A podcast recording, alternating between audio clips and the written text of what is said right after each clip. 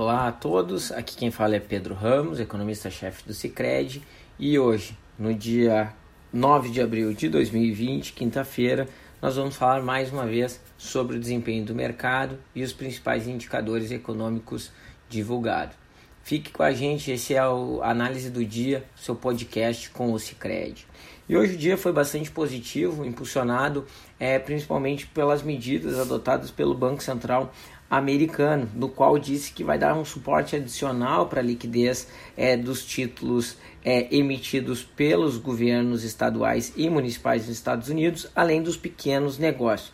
A ordem do pacote adicionais de compra é de 2,3 trilhões de dólares, né? ou seja, mais uma bolada do Banco Central americano no sentido de sustentar uh, uh, funcionando os mercados das mais diferentes tipos de títulos é, que operam no mercado dos Estados Unidos, né? E dessa vez com uma quantidade bastante grande. Por outro lado, o Banco Central americano também reportou que talvez possa vir a reduzir o ritmo de compra de títulos do Tesouro americano, uma vez que só nas últimas semanas a ampliação foi mais de 500 bilhões de dólares. Né?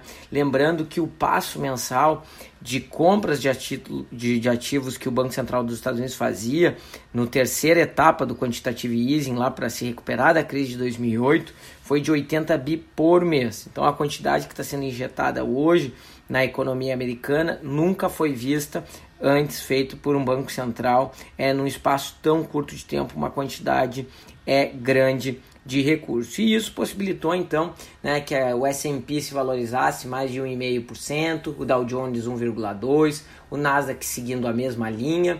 É, as bolsas europeias também é, seguiram um ritmo positivo de, de avanço, ainda também impactados pelas notícias é, do final do dia de ontem. Isso também fez com que o risco soberano é, de vários países emergentes também recuasse o risco aqui do Brasil medido pelo CDS de 5 anos recuou, né, em torno de 30 pontos base, é, 30 pontos, na verdade, indo para 267. É um dos menores níveis aí da semana, então resultado bem positivo. O dólar seguindo essa queda no risco acabou fechando em queda de 1,2%, fechado a R$ 5,09. As quedas não foram mais acentuadas na moeda brasileira, porque ao longo do dia a historinha do petróleo voltou à tônica é, do dia e acabou bagunçando um pouco o ânimo aqui no Brasil, é, fazendo inclusive com que a bolsa brasileira tivesse um desempenho negativo. Se a gente for olhar é, o, o desempenho do, do petróleo. Na manhã nós tínhamos a ideia, né, depois da Argélia ontem ter contado que haveria uma reunião do OPEP e isso traria um corte de aproximadamente 10 milhões de barris. É, com a acordância da Rússia. O fato é que Arábia Saudita e Rússia vieram a públicos e cada um acordou em cortar 8,5 barris de petróleo por dia, além do que as estimativas de queda na demanda de petróleo se incrementaram mostrando que o atual corte e os possíveis acordos que sairiam da reunião da OPEP não seriam suficientes para que o preço do petróleo se sustentasse em patamares muito maiores. E o barril do petróleo acabou fechando em queda em dois reais, desculpa, em 23 reais o barril, uma queda de 7,3%. Lembrando aqui que o barril do petróleo chegou nos períodos áureos dessa semana, né, é, com a possibilidade de acordo entre Arábia Saudita e Rússia, chegou a ser negociado aí a 29 dólares o barril.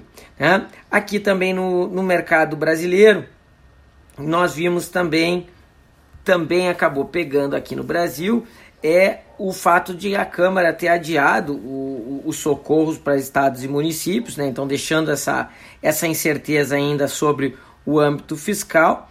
É, as declarações do Banco Central, através do seu presidente Roberto Campos, que disse, né, é, explicando né, sobre a, a, as novas, os novos poderes que a PEC é, a, da PEC de guerra dá ao Banco Central, é, deu um tom hawkish na sua conversa, ao novamente não sinalizar novos cortes de, de juros ou mostrar algum risco né, por parte é, de tomar essas decisões de novos cortes, também acabou tornando o humor aqui um pouquinho pior no Brasil. Além disso, ser, uh, ser véspera de feriado aqui no Brasil também torna os investidores mais cautelosos, uma vez de que né, amanhã o mercado vai funcionar e nós não estaremos abertos. Essas declarações do presidente do Banco Central em sinalizar que não deve vir novos cortes de juros ou novos cortes agressivos de juros também fizeram a ponta curta de juros ficar precificando praticamente a mesma coisa que precificava ontem, né? ou seja, mais um corte de aproximadamente 40 pontos né? na, na próxima reunião do Banco Central, é, que deve significar que a juros deve cair para 5,25 mas é a curva mais a curva intermediária acabou se arrefecendo um bocadinho, especialmente as partes da curva que englobam é 2021 e 2022, né? Uh, ah, 2022. Vale salientar também que novamente o presidente do Banco Central veio defendendo as medidas é, de operação twist, ou seja, né, de que eles querem esses superpoderes para poder comprar títulos públicos, para poder trocar curtos por longos, né? ou seja, poder comprar em períodos mais longos, deixando a taxa de juros esperada pelo mercado ou a curva de juros mais fletada, ou seja, mais reta no período curto, o que favorece o fluxo de crédito na economia. Bom, pessoal, esse era a nossa análise de hoje. Espero que tenham gostado.